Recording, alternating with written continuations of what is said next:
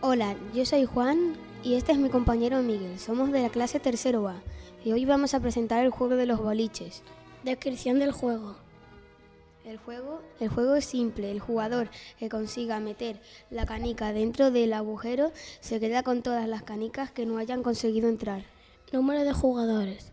Dos o más jugadores. Canción o frase. No hay ninguna canción ni ninguna frase.